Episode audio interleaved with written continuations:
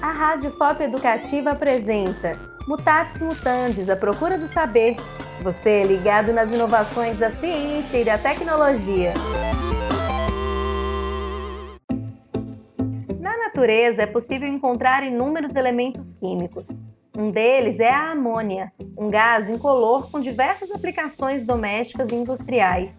Ela é utilizada na fabricação de fertilizantes, produtos de limpeza e até explosivos. Apesar das muitas utilidades, este elemento também é corrosivo e tóxico.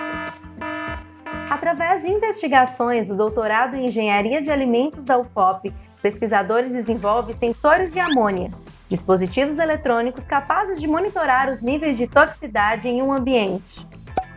Também encontrado naturalmente na decomposição de materiais orgânicos, o alto índice de amônia é igualmente prejudicial para os animais.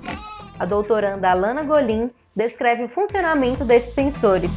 A gente pode colocar dispositivos, sensores é, na granja e aí quando tiver um nível alto de amônia, um nível que já começa a fazer mal para os animais, ele vai te dar uma resposta. Tanto colorimétrica, né, tanto mudando de cor e também um, uma elétrica. Pode apitar, acender uma luzinha. A amônia também está presente nas indústrias. Seu uso é comum em diversos processos.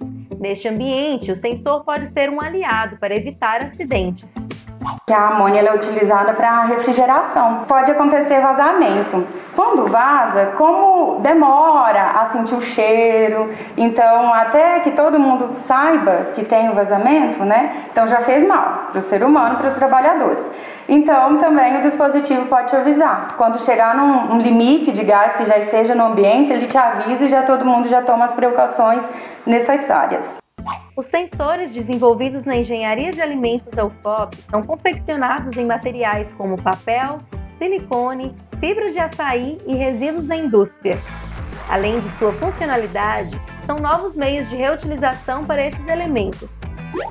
Já sabemos que a amônia está muito presente em nosso cotidiano, por isso fique de olho nos níveis de exposição a ela. É a ciência colaborando com a segurança nos meios de produção. Mutatis Mutandis, A Procura do Saber. Concepção de projeto e direção, Adriano Medeiros.